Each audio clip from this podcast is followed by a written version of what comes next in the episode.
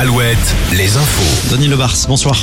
Bonsoir, des manifestations massives aujourd'hui partout dans les villes du Grand Ouest, des milliers ou des dizaines de milliers de manifestants contre le projet de réforme des retraites. Journée marquée aussi, vous le savez, par des grèves, entre 30 et 40% de grévistes selon les secteurs, écoles, SNCF, transports en commun, et puis par des blocages, blocages de raffineries dans tout le pays.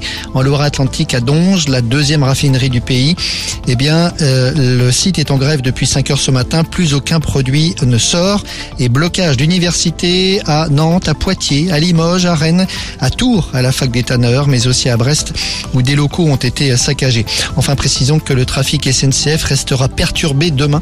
Comptez par exemple un TGV sur 4 sur le réseau Atlantique. La conférence de presse du procureur de Poitiers sur l'enquête Leslie et Kevin. L'enquête continue car les motivations des meurtriers ne sont pas encore clairement établies. Quant aux autopsies, elles révèlent que la mort des deux jeunes gens a probablement été provoquée par des coups portés au moyen d'un objet contondant objet de type matraque ou marteau par exemple. Les résultats d'ADN qui permettront d'identifier formellement les deux corps seront connus jeudi et les dépouilles seront remises prochainement aux familles. Abdel Boisama, le désormais ex-entraîneur d'Angescu, a démissionné aujourd'hui. Ce départ survient après les propos tenus ce week-end auprès de ses joueurs, des propos condamnés de toutes parts. Le club n'a pas encore donné le nom de son successeur. Prochain match dimanche à domicile.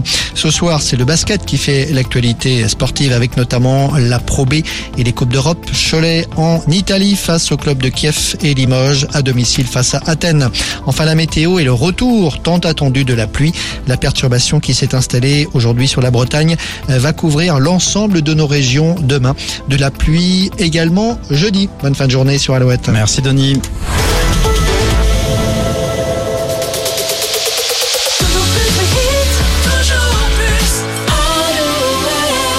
Days aching, nights are long, two years and still